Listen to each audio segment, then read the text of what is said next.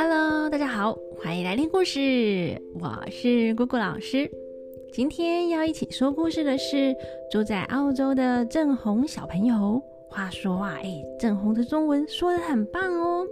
那目前呢，我们这个故事频道有六十五个国家或地区的小朋友正在一起听故事，哎。也欢迎所有的小朋友、大朋友，可以把我们的最后一句台词，嗯，给录下来，我们就可以一起来完成故事喽。那今天继续来讲《镜花缘》的故事。今天要讲的是燕子琼。上一次讲到颜子霄去救松鼠，天快亮的时候啊，就飞回房间了。随后有一个紫衣女子跟着也飞进来。宋良珍就问哥哥的下落，也好奇这个紫衣女子是谁。那颜子潇就对宋良珍说：“啊，姐姐，你猜这个人是谁呀？你们可是亲人呢。姐姐别紧张，咱们忙了半天，有点累耶，先坐下来再讲。那大家就先坐下来，坐好后，颜子潇开始说：刚才啊，咱从这里出去要救人，走到一半。”忽然遇见这位姐姐，也是要去救人。问起姓名，原来是燕子琼姐姐。哦，这个名字有点耳熟吼。原来是宋树的未婚妻。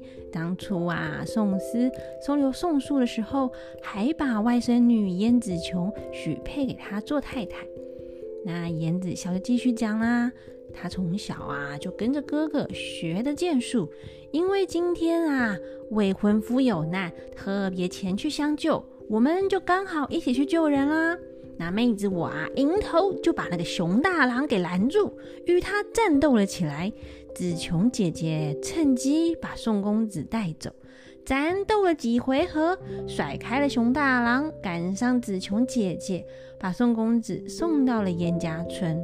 听见啊，官兵正在搜捕余党，所以咱和紫琼姐姐就先回来，要跟各位姐姐讨论一下长久之计。唐归尘他们听了，这才明白。那燕子琼呢，也问了大家的名字，就和大家先认识认识。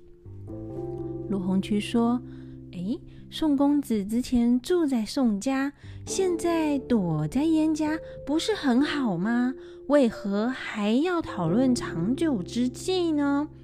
燕子霄说：“啊，现在宋家村、燕家村那里啊，正在抓拿叛党。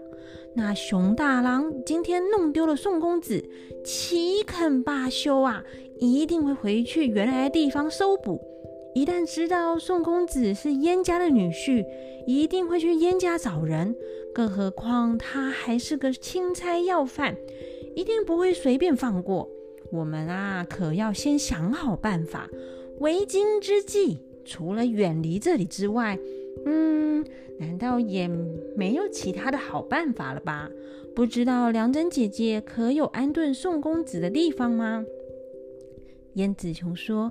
之前梁真姐姐在躲藏的地方都没有人找到，可见得是非常偏僻的地方。那何不请宋公子先到那里暂时躲避一阵子呢？宋良真听啦，不觉得掉下眼泪，说：“唉，姐姐哪里知道妹子的辛苦啊！自从父亲遇难了，妹子逃往其他地方，虽然脱离虎口。”但已是九死一生。后来逃入尼姑庵，尼姑庵住的地方，不瞒嫂嫂说，我只能待在一个小小的房间，根本就不敢出来。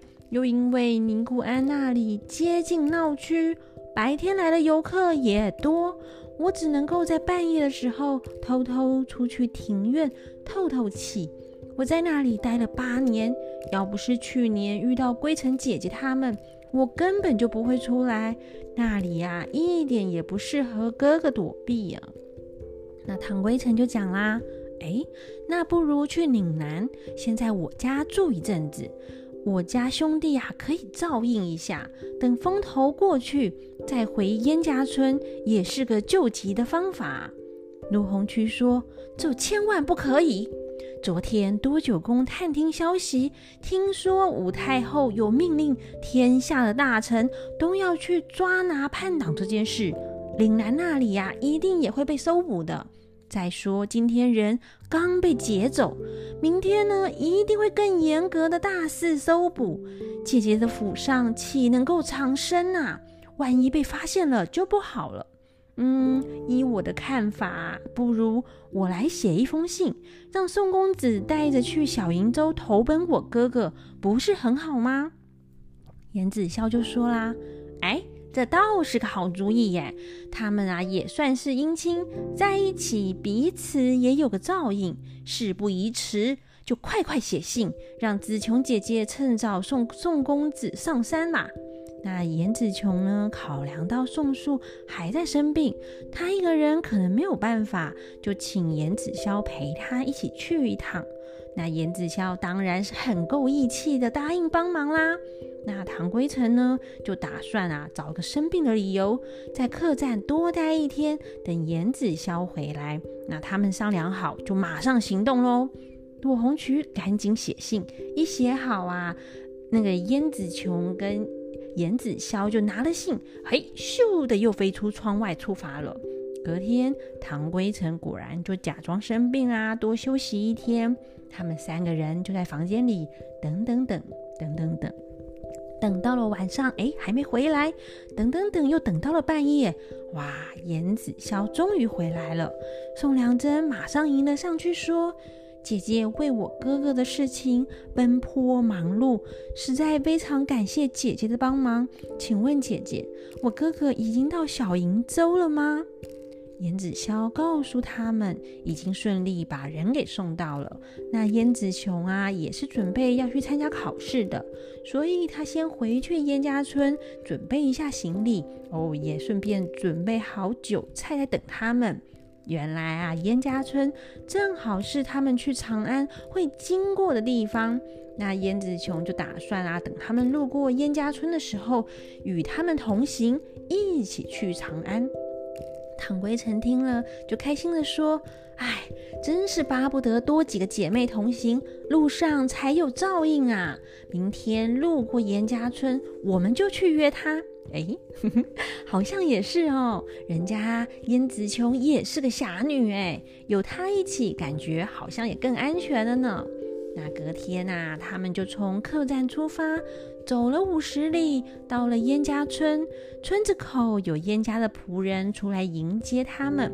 他们一群人进了燕家，见了燕子琼，也拜见了他的父母亲。